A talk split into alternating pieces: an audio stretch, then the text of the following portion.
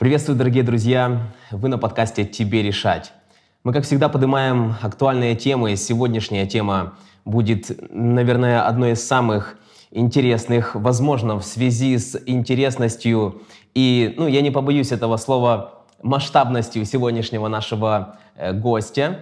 Мы будем говорить о разрыве поколений, в частности, в христианской церкви, и о том, почему молодежь сегодня так катастрофически уходит из церкви, так часто уходит из церкви.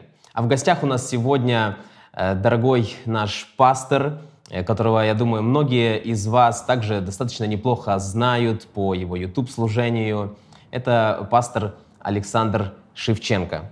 Александр, добрый вечер. А, добрый день, у нас утро. Олег, спасибо за приглашение. Я очень надеюсь, что я буду полезен.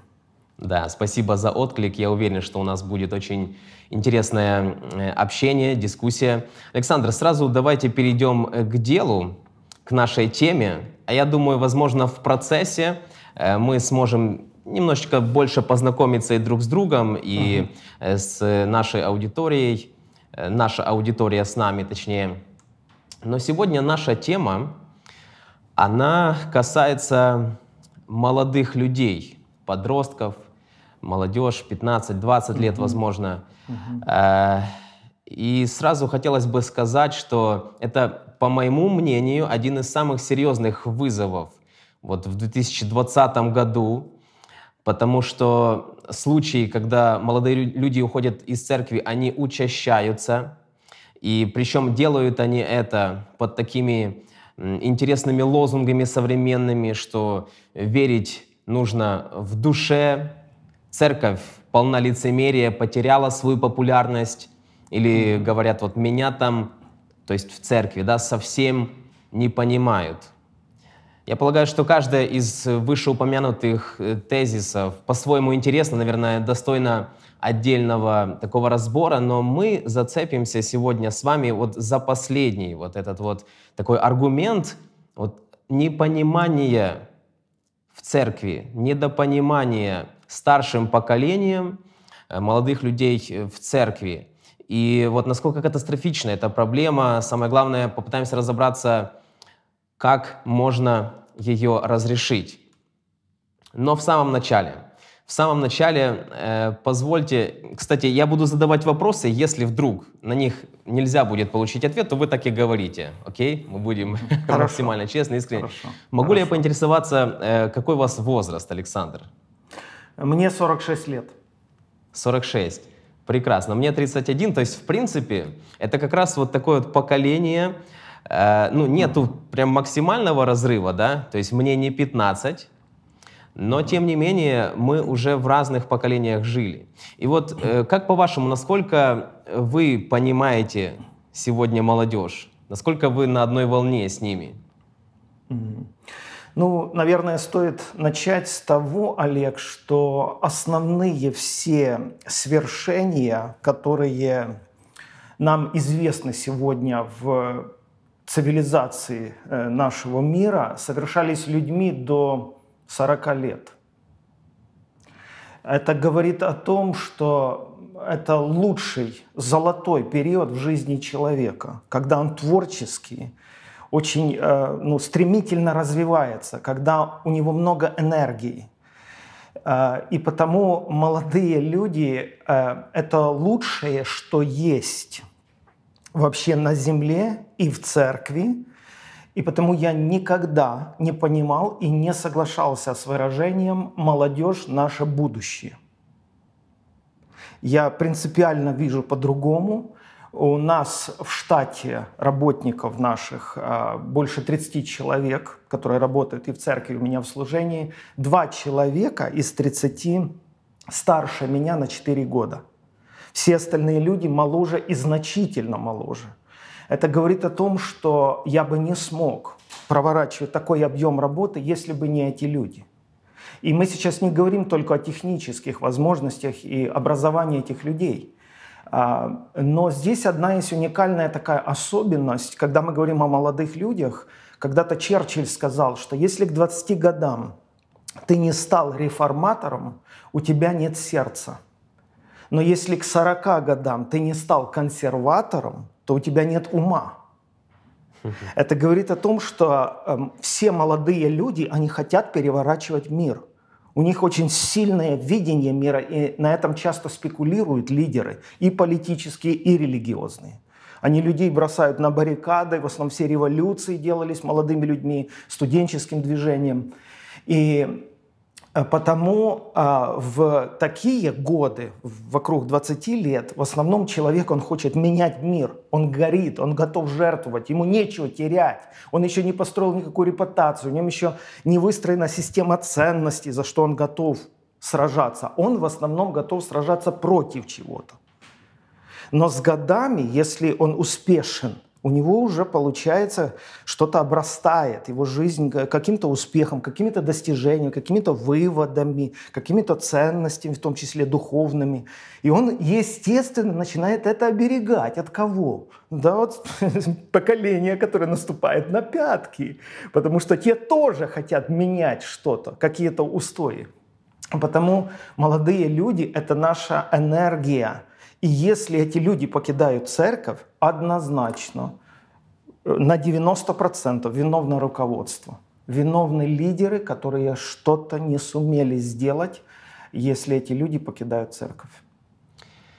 Спасибо за эти мысли. Но я хотел бы еще раз уточнить э, вот тот вопрос, который я задал, э, непосредственно о вашем личном состоянии внутреннем. Вот вы в свои годы чувствуете вот еще этот революционный дух вам хочется менять мир или вы уже э, оберегаете, как вы сказали? А я где-то посередине, если быть откровенным, Олег. Э, мне очень много еще хочется поменять. Я стараюсь ориентироваться во времени. Мы все еще изучаем новые методы подачи информации, как вообще развивается мир, социальные сети, что люди читают, смотрят. Я по-прежнему смотрю много и, и фильмы, и документалистику. Э, читаю, а вот, потому я думаю, что я где-то посередке. Но я в том возрасте, где уже что-то сформировано, что-то удалось сделать. И здесь не ради того, чтобы просто сберечь свое. Вот построил какой-то песочный замок, и, и вот он мне только и нужен. И, и когда, когда я уйду, он, оказывается, никому больше и не нужен. Потому что я для себя его построил, сам игрался в этой песочнице. Я считаю, это самое ну, недостойное, самое унизительное для духовного человека заиграться до такой степени, чтобы просто оберегать что-то свое. Но если я оберегаю какие-то вечные истины или концепции, которые утверждены в Священном Писании, мне за это не стыдно. Они вечные. И если вызов времени наступает, давит и пытается переиначить то, что черным по белому обозначено в священных писаниях, я не стыжусь быть консерватором в самом прямом смысле слова. Э, давайте следующие несколько коротких блиц таких вот э, вопросов, то есть будет один короткий блиц-опрос, он, наверное, нам больше покажет, насколько вот вы э, действительно на одной волне с молодежью сегодня. Это интересно то, что вы сказали, что интересуетесь э, современными некоторыми тенденциями. Вот буквально несколько простых. Э, первый. Когда вы в последний раз были в кинотеатре? Ну, сейчас кинотеатры закрыты, потому что из-за пандемии, да. Но э, также кинотеатры у нас не очень популярны, потому что все можно смотреть дома в значительно лучших условиях хорошие Когда возможности. вы дома в хороших условиях смотрели фильм в последний раз какой-то современный? А, смотрел, смотрел uh, Social Dilemma, новый фильм, который вышел, смотрел со своей женой пять дней назад. Ага, то есть э, периодически смотрите, хорошо. Э, да, Какой и с детьми ваш... смотрим, и сам смотрю, да. Какой ваш любимый YouTube-блогер? Хм. YouTube-блогер. В этом отношении я, конечно, не слежу. Не слежу, не скажу. Угу, угу. Проиграл. Facebook, Facebook или Instagram? А, Facebook. Telegram или Viber? Я пользуюсь Viber больше. Угу. Чем отличается Marvel от DC? Ой, понятия не имею. Хорошо. Э, какая модель последнего айфона? У меня? Вообще, как, ну какой а, самый последний iPhone сейчас? Шестой? А, ну, я не знаю, наверное, седьмой, если седьмой, у меня шестой. Да? Ну хорошо, слушайте, мы так немножечко э, тряхнули сейчас сединой айфоновской. Э, седьмой был еще очень давно, но в целом э, неплохо. По крайней мере, фильмы вы смотрите современные, это хорошо. Спасибо вам за честность, это интересно. Ладно. То есть этими вопросами, Олег, измеряется молодое поколение? Я, не, я побоюсь сказать, что да. Однако, если задать эти вопросы молодому поколению, они их абсолютно не затруднят. Они, как в подавляющем большинстве, даже христианская молодежь, вот у нас, кстати, зрителей достаточно много, молодых ребят, mm-hmm. они бы ответили, я уверен, достаточно легко. Кстати, мне интересно, ребята, вы напишите в комментариях, вот кто смотрел проповеди Александра Шевченко, ребята, вот до 20 лет, 15, 20, возможно, даже 13-летние. И мне интересно, насколько вам интересно их слушать, простите за тавтологию, э, насколько вам интересно слушать Александра Шевченко, насколько его проповеди актуальны для молодых людей. Я думаю, Александру это тоже будет интересно проверить. Хорошо, давайте перейдем теперь к серьезным вопросам. Э, скажите, вот как по-вашему, что больше всего создает в церкви вот эту пропасть между молодыми людьми и людьми старшего возраста? Гордость. Самая большая проблема – это высокомерие, это а, завышенная самооценка. Это когда я себя оцениваю выше, чем человека напротив, и только в силу возраста. Больше в этой проблеме виновны старшие – потому что они дольше прожили. Как правило, они опираются на опыт жизненный, и они в этом правы, потому что в силу того, что они дольше жили, раньше родились, они правы. Но когда мы говорим о церкви, как ни есть, в основу должен быть положен не опыт жизни, а опыт веры. И есть люди, которые прожили долго, но им особо похвалиться нечем в плане духовных достижений, подвязаний – есть молодые люди, которые действительно преуспели значительно больше, но только потому, что они зеленые и молодые, у них ну, нет перспектив. В таких консервативных кругах церковных у них нет перспектив. Даже апостол Павел Тимофею писал, пусть никто не пренебрегает твоей юностью. То есть проблема существовала, и она понятна. Юностью, молодостью всегда пренебрегают.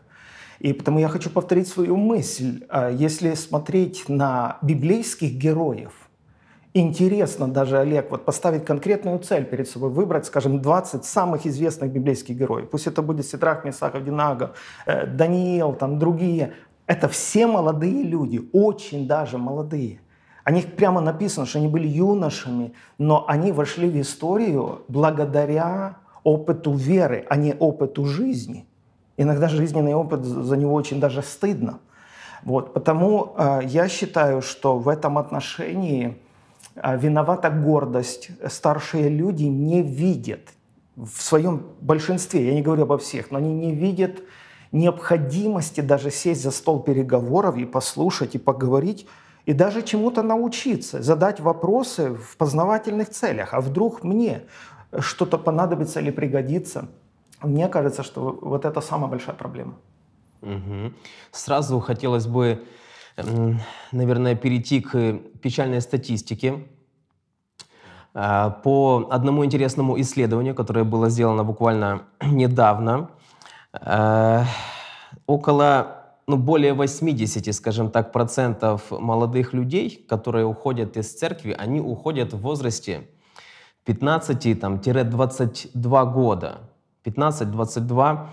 Эм, мне кажется, вот лично, что это действительно вполне объяснимо, потому что в лучшем случае церковь старается вкладывать средства в детей. Да? Вот нам известно такое понятие, что вкладывать нужно в детей, потому что ваша нелюбимая фраза, э, потому что молодежь — это наше будущее, дети — это наше будущее.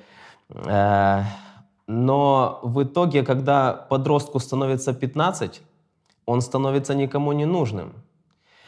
И э, зато мир в этот момент встречает его реально с распростертыми объятиями, предлагает массу различных интересностей, э, предлагает то, что, от чего не может молодой человек удержаться.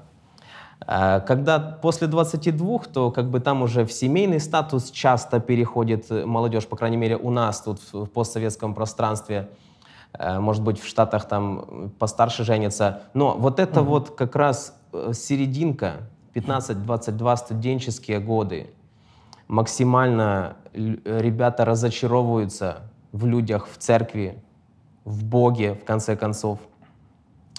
Как вы думаете, действительно существует такая проблема и где найти выход? Как церкви здесь быть? Как удержать вот эту аудиторию, вот этот угу. контингент 15-22? Ну, может быть, стоит начать с того, что а, я своей миссией или первостепенной задачей считаю не удержать человека в церкви, а познакомить человека со Христом. Я считаю, что мы должны открыто это признать, что наша конечная задача как священнослужителей, как духовных наставников, это все-таки не держать человека возле пастора, а чтобы он познакомился с пастырем, Христом, а не с пастором человеком. Не подсадить его на какой-то конвейер, что он так или иначе вернется в эту поместную церковь, потому что там у пастора есть мудрость, там он может его утешать, может ему помочь там, и так далее а, а действительно привить ему веру, чтобы он схватился за пастыря Христа, чтобы у них установились хоть какие-то личностные отношения. Вот если мне удалось это сделать, я считаю, что я уже ну, в определенном смысле оправдал свою миссию. Потому если человек молодой возвращается в церковь, потому что он там получает духовное питание, он там может как-то реализовать свои дары духовные, в чем-то быть задействованным, э, я считаю, что это, это хорошо. А если не удалось пастору это сделать, то ну, плохо выполнил работу. Э, спасибо. Я вот здесь э, сделаю такое примечание. вот эта фраза «познакомить человека со Христом», вот помочь построить взаимоотношения с Ним. Вот я очень э, извиняюсь, если оно прозвучит грубо, но для молодых людей часто оно уже как некое клише, которое, э, которое с одной стороны, постоянно вот слышат эту фразу, да, с другой стороны, они до конца не понимают, наверное, что в нее вкладывается. То есть это как вечная такая таблетка для молодых людей э, от старших. Вот у тебя там есть проблемы, ничего, тебе нужно познакомиться со Христом. И порой бывает такое, что вот подросток это слышит, думает, да в конце концов, так вы мне объясните, что значит отношение со Христом тогда? Это что, я должен Библию каждый день читать? Это что я должен молиться, ну окей, я это делаю, но изменений конкретно, может быть, и не происходит. Угу. Вот как в вашем понимании, что значит познакомить человека ну, со Христом? В моем случае я это вижу так, что каждый человек хочет кому-то принадлежать человек боится одиночества, он хочет а, быть постоянно во внимании кого-то, он хочет быть уверен, что он ценен, нужен, что о нем думают, что его любят бескорыстно, без... это, это потребности, даже в пирамиде Маслова, это, это главные потребности человека, кому-то принадлежать, быть нужным и быть любимым. Потому если вот это место занимает другой человек, жена или муж или мама там на, на, на ранней стадии взросления нашего, это нормально, но по жизни этого недостаточно. И жизнь доказывает, что этого недостаточно, что на уровне души мы можем быть удовлетворены, когда у нас компания, друзья, весело или любимый человек рядом. Это все здорово, это не просто здорово, это необходимо. Даже в раю Бог Адаму сказал, тебе плохо быть одному, тебе нужен человек. Это понятно. Но на уровне духа человек никогда не удовлетворится, даже если он будет любим, он будет кумиром, его будут на руках носить. Я когда-то записал у себя в, дневника, в дневнике, меня может любить весь мир, но я буду при этом одиноким человеком. Если я люблю хотя бы кого-то, хотя бы одного человека, я начинаю любить, я начинаю, я начинаю принадлежать кому-то, то э, в моем понимании иметь отношения со Христом – это во Христе видеть source, как это источник – утешение, когда мне одиноко, тяжело, выматывает, когда мне хочется выплакаться, выкричиться. Я действительно иду не в бар, чтобы расслабиться, потому что мозги дымят, а я научился уходить в парк и просто перед Богом изливать свою душу самыми прямыми фразами, словами, когда мне хорошо и радостно, я тоже не просто это выплескиваю радость где-то в компании друзей. Я действительно не вру, когда говорю, что я разделяю свои эмоции, свои чувства со Христом. Поэтому Христос, в моем понимании, стал моим источником и мудрости, когда мне нужно, и утешения, и прощения, когда мне давит чувство вины. Вот, вот это я вкладываю в понятие определенных отношений со Христом. Без этих отношений я как оторванный от пуповины. Мне не хватит ни книжек, ни церкви, ни Библии, ни того, что я в третьем поколении верующий человек, ни крещения. Мне этого не хватит. Мне нужен духовная связь какая-то с личностью Иисуса Христа. Угу. Александр, вот мы как раз дальше в контексте э, вот этих вот моментов, вот этих не просто тезисов, да, а великих э, понятий отношений со Христом, хотелось бы задать... ты меня удивляешь. Великих понятий. Но ну, я, я понимаю, откуда ты исходишь. Да, оно все так звучит. Я даже смотрю на, ну, на сам ритм беседы. Ты так спокойно все выслушаешь. А я, а я все-таки у меня вот это проповеднические стереотипы. Я, не, я все еще учусь нормально разговаривать но, но, но я правда не хочу завышать планку, я правда хочу сказать, я, я наблюдаю за своей дочерью, ей 17 лет. 17, и когда да? я вижу, что, да, когда вижу, она выходит со спальни, у нее красные глаза, я говорю, Вика, все хорошо. О, да. И я говорю, все хорошо. Да, я просто, ну, молилась. А меня это, ну, радует. Я ее никогда не заставляю, я никогда не упрекаю а, а, в этом отношении. Даже за столом, когда мы садимся там завтракать, я могу спросить, кто хочет помолиться. Если она скажет, ну, я не хочу, я никогда не надавлю, я никогда не скажу, «Ну, как не стыдно там. Никогда. Но когда она скажет, я хочу, то это, эта молитва, она какая-то естественная, это как разговор. Иногда человек не в настроении, он говорит, сегодня не хочу, ничего не хочу, оставьте меня в покое. А другой вечер она тянется, она хочет что-то поговорить. Я же верю, что оно так и со Христом. Христос — это личность, это точно таким же образом мы выстраиваем отношения. Просто религия очень много вещей испортила. Бог никогда не предполагал э, религию как форму отношений с людьми свод определенных правил, рельсы, и мы как трамвайчик бегаем по этим рельсам. Я считаю, что Бог всегда предполагал веру как форму отношений. Я недавно говорил проповедь, что все люди, которые вошли в, в Евангелие, они абсолютно не были религиозными, они даже не посещали синагогу. Все, которые удивляли Христа своей верой, все, которые получали исцеление, сотники, женщина того города была грешницей, та страдала кровотечением. Эти люди не умели ни молиться, они не знали священных текстов, они синагогу не посещали, они могли быть даже не из еврейского народа, но они шли путем веры. Это была их личная дорога. Она всегда отличалась, она всегда была оригинальной.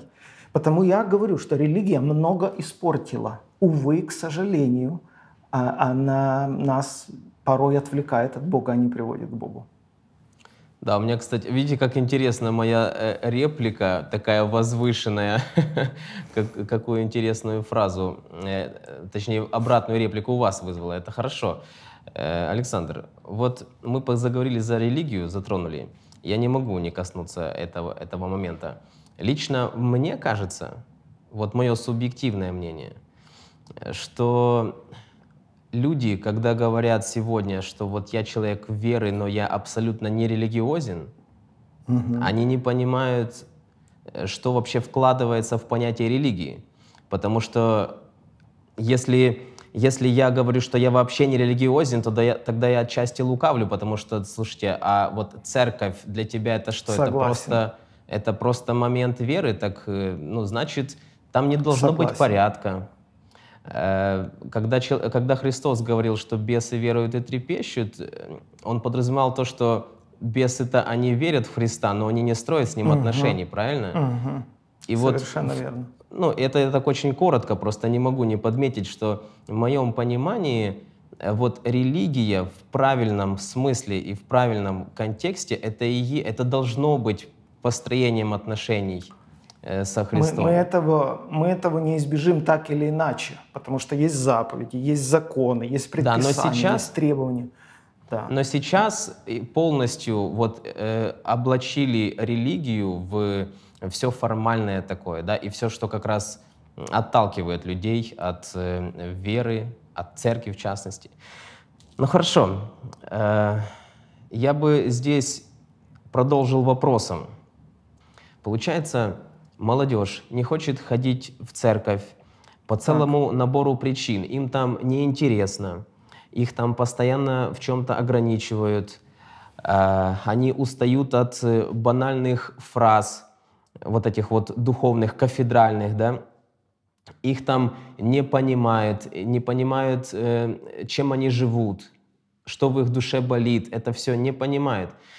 И э, с другой стороны, люди постарше отмахиваются как бы постоянно одним и тем же тезисом, что вам нужно познать Христа сполна, у вас нет отношений, читайте больше и опять еще раз Библию, молитесь, и тогда все наладится. В вас проблема.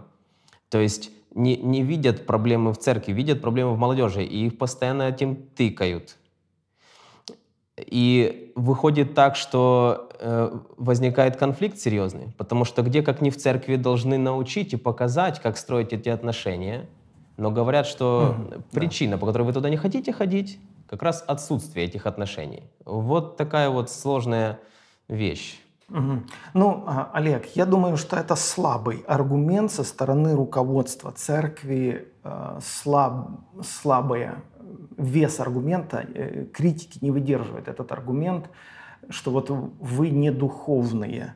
Э, мне кажется, что церковь должна отвечать на злободневные вопросы своих людей, и э, если человек идет в церковь, он идет туда, чтобы разрешились его какие-то личные нужды, а не просто подгрузить себя еще какими-то обязанностями, э, сложностями, там, требованиями. Тут и так по жизни хватает всего вот выше крыши. А здесь еще и Бог тоже претендует на какое-то мое личное пространство. Складывается такое впечатление, что по жизни я вот сам разгребаю свою кучу мусора, э, проблем, а есть еще как бы и церковь, и туда нужно отдать и финансы какие-то, и время, и эмоции свои. Я так не думаю. Я так не думаю. Поэтому мне кажется, что э, ты сейчас говоришь больше о формате церквей, таких ну, традиционных. Может, их большинство, может, это в определенных кругах, просто кто в каких вращается. Но достаточно много церквей, которые отвечают на злобу дня. Туда идут люди. Эти церкви подкрывали реп-центры. В этих церквях обучают семейные пары, консультируют. Э, с города у, у нас, я не вру, когда говорю, тысячи людей приходят для консультаций.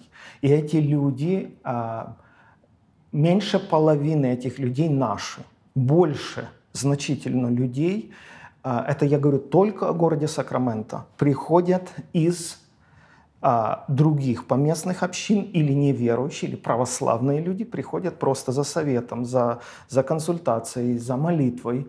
А я вообще не говорю за наше служение, это, это очень много звонков и писем. Поэтому мне кажется, что руководство церкви, ну, если оно ориентировано только на то, чтобы удержать людей в своей среде, оно их не развивает оно начинает давить тогда на чувство вины. Вы не духовные, вы не знаете Христа, вы, вы плотские. А если вы уйдете из церкви, вы погибнете. И это уже целая повестка дня. Вокруг этого проповеди выстраивается, видение церкви выстраивается. То есть меня держат всеми возможными путями. И если я ушел, меня показывают как дурной пример всем остальным. Вот видите, мы вам говорили, вот чем это все заканчивается.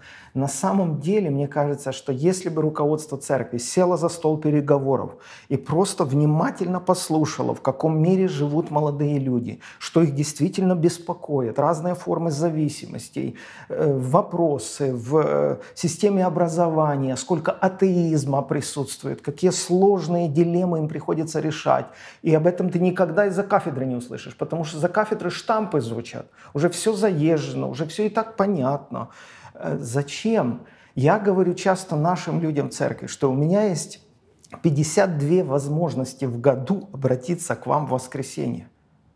Это огромнейший кредит доверия со стороны людей, которые пришли и уделили личное внимание, чтобы послушать, что я скажу. Я в прямом смысле слова испытываю трепет, в том числе физический, перед Богом и перед людьми за эти шансы, когда я обращусь к людям – я не хочу их обманывать, водить вокруг пальца. Это наказуемо, такое руководство, э, ну, такое поведение руководства. Э, э, мы, как священнослужители, должны позволить Христу чему-то научить этих людей. Потому, ну вот я приблизительно так вижу, что gap этот, gap, ну как бы пропасть эта, а, она вызвана тем, что церковь в лице руководства боится потерять руль, боится потерять управление. Они создали такой механизм, сами стали заложниками такой системы, что их же собственные дети убегают отсюда, но они предпочитают остаться с системой, теряя детей, просто-напросто не желая поговорить открыто и честно, что их заботит, и я однажды в церкви сказал, что я, как старший пастор церкви, даю вам слово, что я уберу любые камни, все, что препятствует вам а, пригласить неверующего человека в церковь, вот что-то вас сбивает в, в построении нашего воскресного богослужения. Вы стыдитесь или стесняетесь пригласить своего знакомого или друга или подругу, мы это все уберем. Я верю, что Христос привлекает людей.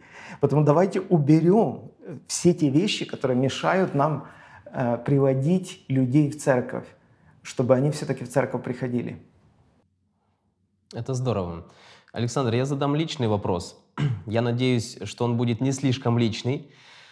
Э, как по-вашему, вот вашей дочери сейчас 17, ей интересно, реально, ей как личности, интересно быть в вашей церкви?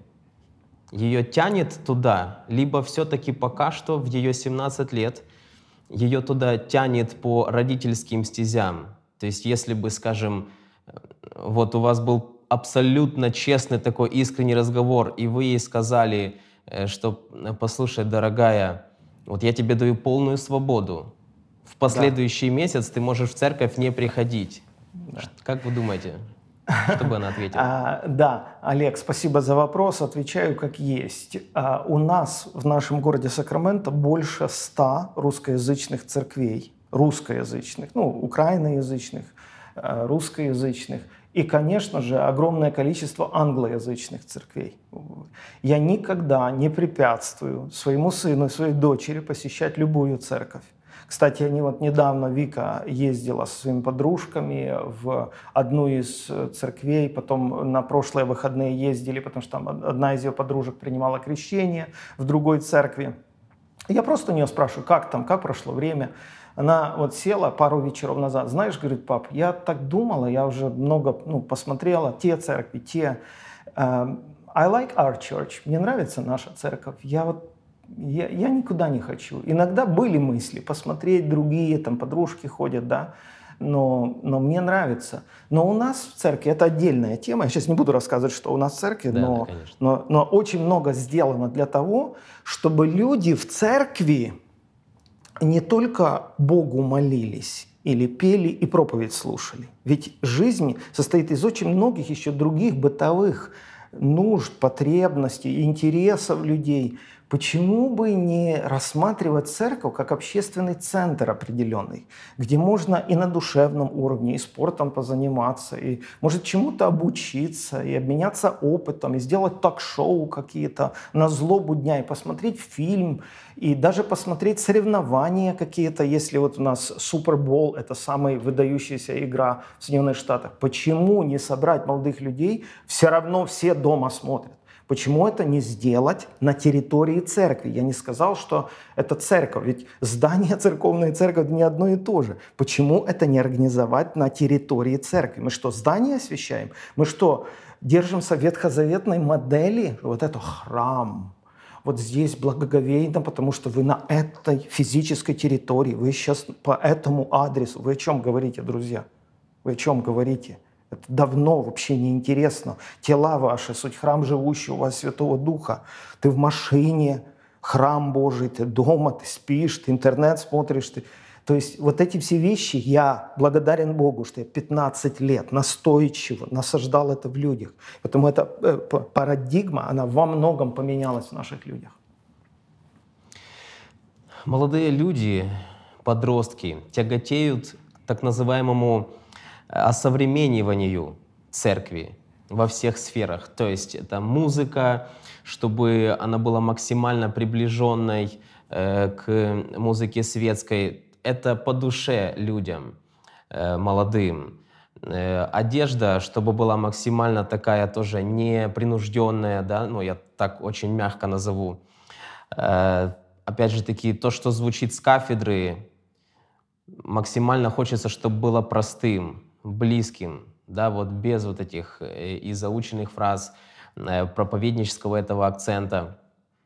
Ваше личное мнение, насколько это опасно или наоборот хорошо, когда церковь становится все более современной? И где здесь грань, по-вашему? Потому что одни церкви славятся эм, своим методом привлечения молодежи посредством максимально современной музыки, Другие очень сильно возмущены этим угу. и говорят, что так нельзя, это плохо. Церковь должна быть первоапостольской. Вот ну, да. эти столпы, они должны ну, стоять. Да. Угу. Ну, видите, Олег, вопрос на самом деле сложный и очень мега важный, а, потому что мы все равно живем на Земле, и вы интересуетесь, какой у меня iPhone, и вообще я ли я интересуюсь или я ориентируюсь вообще э, вот в сфере э, современных технологий, какие камеры мы используем. Мы, мы вообще люди любим качество. Во, всем смысле, во всех смыслах. Мы любим качественную еду, мы, мы, мы любим качественную музыку, хороший звук. Ну, что в этом неправильного? Я считаю это ошибочно признать, что профессионализм – это плохо. Э, почему плохо? Бог создал все совершенным, всю Вселенную, все законы, все прекрасно, красиво, мы восхищаемся всем этим.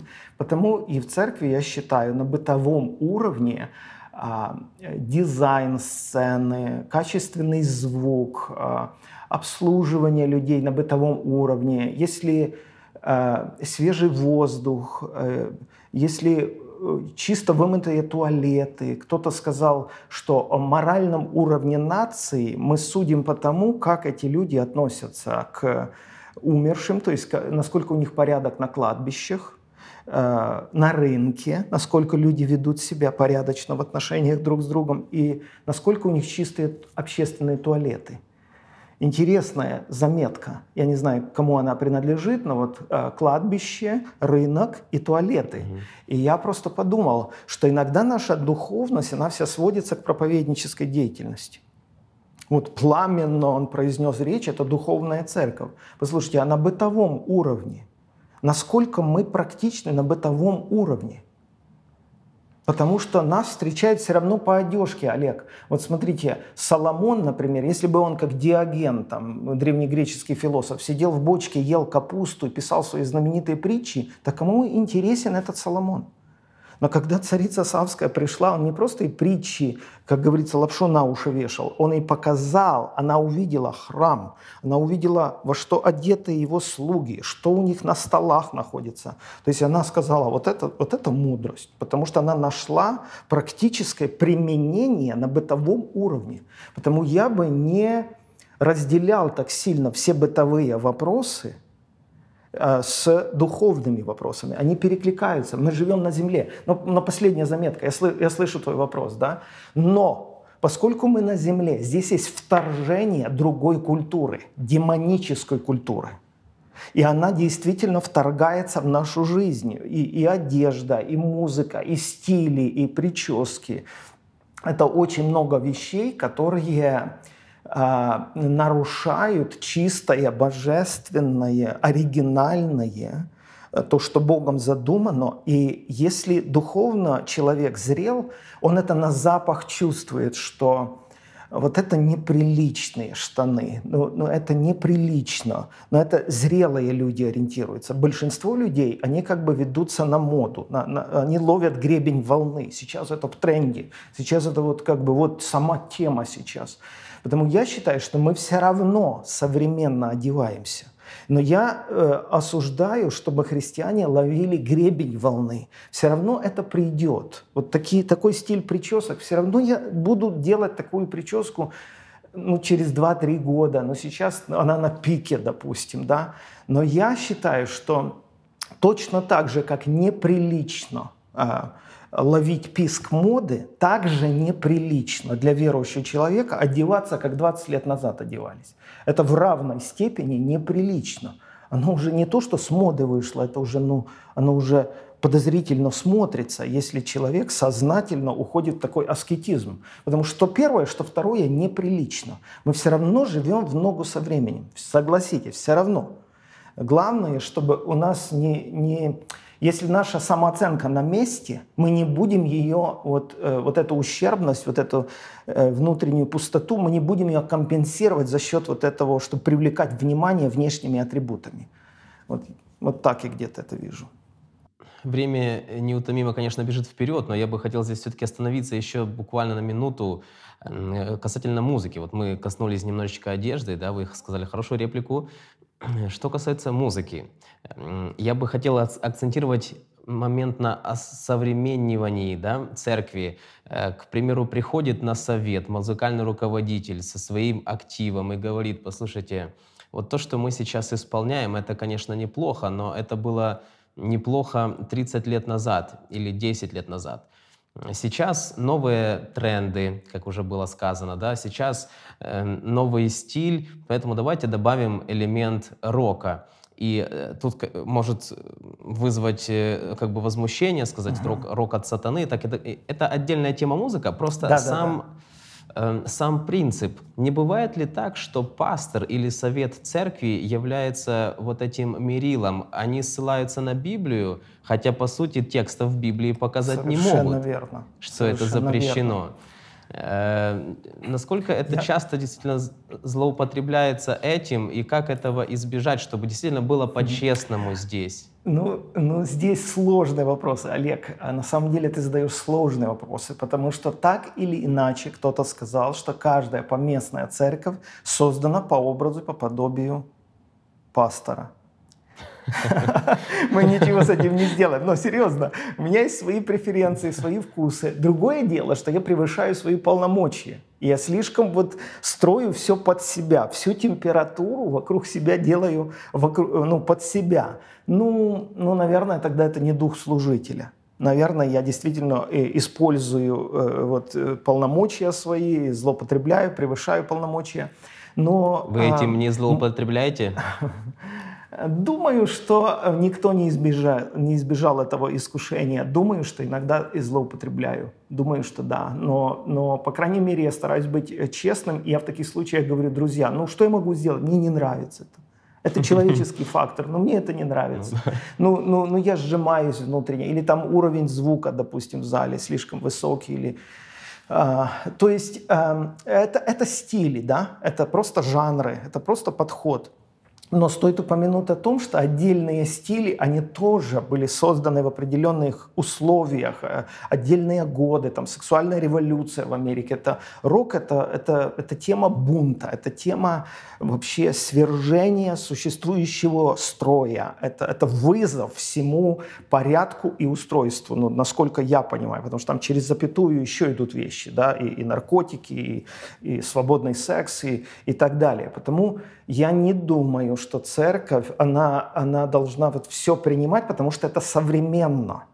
Я осмелюсь сказать, Олег, что отдельные песни, христианские, так скажем, в Ютубе, имеют многомиллионные просмотры не потому, что они помазаны Духом Святым, а потому, что они просто выполнены, выполнены в духе времени. Они просто ну, звучат так же, как и другие светские песни. Они находят отклик э, в среде большинства э, слушателей. И, и мне, мне лично всегда это занимало, особенно в Америке 30 лет живу, меня всегда занимало. Летишь в самолете, читают Джойс Майер, там, Джо Остина, читают ну, христианских ну, проповедников, люди на уровне так же, как и светскую литературу читают. Заходишь в магазины, полки целые, э, проповедники. И это же не просто православие, это же протестантизм, это же мега-церкви, ну, как бы, ну, близкие ну, нам, по нашему понятию, ну, евангельские церкви, как мы выражаемся – и меня всегда интересовал вопрос, вот эта литература, которая бестселлеры, миллионами продается, вот эта литература, она вообще общество меняет, вообще люди в церковь идут, или она так написана, чтобы особо не напрягать читателя, чтобы особо читатель, ну как бы там не заволновался внутри. То есть литература написана как? Чтобы его утешить, чтобы он снова вернулся к другим книгам этого автора, или чтобы он поискал Бога. И, и вот это серьезный вопрос. Я очень часто смотрел, например, да не побоюсь сказать, скажем, Джол Остина. Сижу в гостинице, просто принципиально взял карандаш и слушаю, а он зовет людей к алтарю. В его речи нет слова «кровь Христа», ни разу нет упоминания «грех», «покаяние», то есть э, он вроде бы зовет людей к Богу, но это все так подается, вы найдете утешение, вы переживете радость. Это очень нужно для вашей души. Правильные вещи говорит, но это, я считаю, не полное Евангелие, это нечестный разговор. Человеку нужен переворот сознания, ему нужно оставить прежние грехи, обратить... Ну, короче, я просто пытаюсь сказать, что очень много вот этой мирской культуры вошло, в том числе в богословие, в богослужебную практику, в то, как люди на сцене одеваются. И одно дело в зале сидит человек, я его могу не знать. Очень часто такое случалось. Ты действительно не знаешь. И одет он, прямо скажем, неприлично. Но мы его не трогаем, потому что мы его не знаем. Может быть, он вообще Бога ищет. Но на сцене у нас существует дресс-код, да, то есть прописано, что можно, что нельзя одевать. Ну вот приблизительно так. Э, спасибо большое. По поводу воспитания, Александр, вот вы говорили, что у вас в семье вы даете достаточно много свободы, э, ну, в плане, по крайней мере, того, что могут пойти в другую церковь. Я не знаю, мы и не вправе, и не имеем времени коснуться других сфер, но в общих принципах важно было бы затронуть э, вот сферу воспитания. А, есть родители, все родители верующие, они мечтают о том, чтобы их чада, их ребенок остался в церкви, чтобы был с Богом, скажем так. Все мечтают. Ну, да, ну подождите, Олег, Олег, Олег, пауза. Так все-таки остался в церкви или был с Богом? Вы Еще одно уточнение. Еще одно Вы... уточнение. Остался в моей церкви или был с Богом. Это, это еще одно важное уточнение. Хорошо, хорошо. Потому, это очень потому важное что церквей Нет, много. Про, про, да. про церкви э, отца мы не говорим.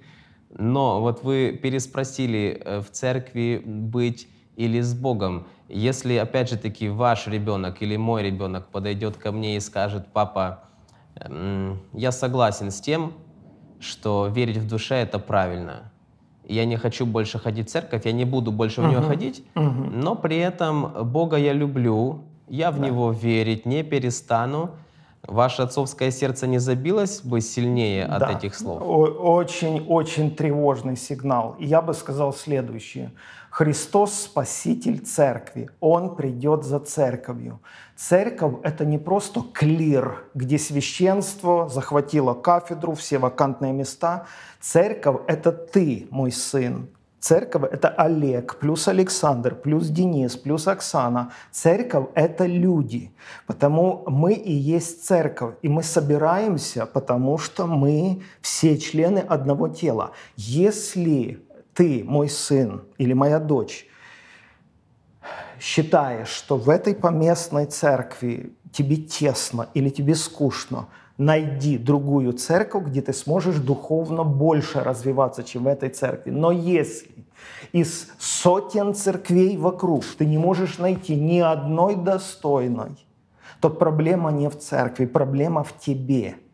Тебе ничто не подходит, у тебя реальная внутренняя проблема, но ты должен быть в церкви, потому что ты церковь. Не просто ты должен ходить по определенному адресу, а ты церковь. Мы все живые камни, как сказал апостол Петр. И мы сами из себя устрояем дом духовный. Потому церковь обязательно. И это показатель зрелости и настоящей духовности человека. В Библии есть э, ряд примеров, по крайней мере, один очень яркий, связанный с Илием, который воспитывал своих детей слишком э, лояльно. И в итоге был Мгм. наказан, э, были наказаны не только его сыновья, не только сам Илий, но и весь его род. Ну, то есть достаточно серьезные были предъявлены претензии от Господа. И вот мне интересно ваше мнение. Если человек, подросток, парень, девчонка, 13-15 лет, начинают говорить родителям прямо и, и, и- и вот однозначно, мне не интересно в церкви, я не хочу туда ходить. Это не тот возраст, когда э, это максимальная осознанность как-то в 25 лет, да? Но вот просто человек искренне своему родителю сказал это. Как вы думаете, насколько правильно его начинать убеждать в том там, или в конце концов принудительно его туда тянуть? Что, что происходит на самом деле очень часто, вот откровенно. Родители, эм, дети понимают, что их туда заставляют идти, они туда приходят, в мобильном телефоне находится все служение, но с другой стороны, родитель-то чувствует ответственность, и он понимает, что если я сейчас не проявлю некую настойчивость, я могу в итоге там ребенка потерять. Есть такие переживания. Вот где здесь компромисс найти? Сложные вопросы, Олег. Скажу коротко, а, что очень часто родители ведут себя таким образом, потому что им стыдно перед своими друзьями, перед сверстниками, что их дочь не ходит в церковь или там одевается более ну, по-мирски, чем другие, и- или там родители давят на этих родителей, то есть бабушка и дедушка влияют на своих детей, посмотрите, как ваши дети там и так далее. Я считаю, что здесь надо быть достаточно мужественными и защитить детей, потому что они в силу возраста слабее, потому что э, у них нет такого авторитета, как у родителей, и они часто оказываются незащищенными эмоционально, потому они находят такую поддержку и защиту в кругу своих друзей, в кругу своих сверстников. И они там откровенны, и потому создается вот нами, по нашей вине, мы создаем как бы такую двуличную жизнь, мы их провоцируем к такой жизни часто из-за того, что мы не хотим как бы упасть в лицо в грязь на виду у всех остальных, мы детей провоцируем, мы их сознательно толкаем, у них нет выбора просто. Потому что если такая дочь откровенно скажет что-то отцу, что она думает или что она слушает, то ты что, ей попадет просто. Потому что отец, отец будет в шоке. Потому ей значительно проще перед отцом, перед церковью сохран- сохранять один имидж, а, а быть по-настоящему где-то в другом, в другом месте. Я считаю, это самый тревожный сигнал. Если бы я что-то подобное вот заподозрил в своих детях, я считаю, что это было бы самым ужасным, самым тревожным. Но для того, чтобы дети открывались, У нас в доме часто были накаленные разговоры. То есть это, это были слезы, это, это, это, это была боль, потом были молитвы, э, потом, потом просили прощения. Мы у детей, дети у нас. То есть это жизнь. Они формируются в своем, в своем мире. И они, они ищут свое собственное пространство в этом мире. Им надо э, и с родителями не порвать связь. Потому я считаю, что лицемерие – это страшная вещь, и, к сожалению, самый большой рассадник лицемерия – это церковь. Почему? Потому что здесь есть высокие стандарты, божественные стандарты, и есть реальная жизнь. Есть я настоящий и реальный. Потому я, я просто или перестаю ходить в эту церковь и живу уже так, как живу, кто я есть, или я играю на, на, на две стороны. Потому в таком случае, когда такое случается, я считаю, папы и мамы должны все оставить, все бросить и просто начать э, возвращать доверие своих детей. Я тебя не накажу, я, нич я ничего не сделаю, я защищу тебя, но давай откровенно поговорим, давай поговорим, как выйти из этой ситуации. И когда ребенок открывается, это уже огромное достижение – но если только папа и мама а, сорвутся опять, если они опять то они просто сжимают эту пружину. Ну, годик она походит в церковь, потому что на нее давят, ну, два. Но пружина все равно сыграет в обратную. Поздно или рано. Это ничего сложного, это обычный механизм. И потом такие дети, и неудивительно, что они уходят в другую крайность, в другую обочину, потому что они ранены потому что они никогда не были интересны со своими мыслями, со своими подходами к жизни. С ними никто никогда не занимался.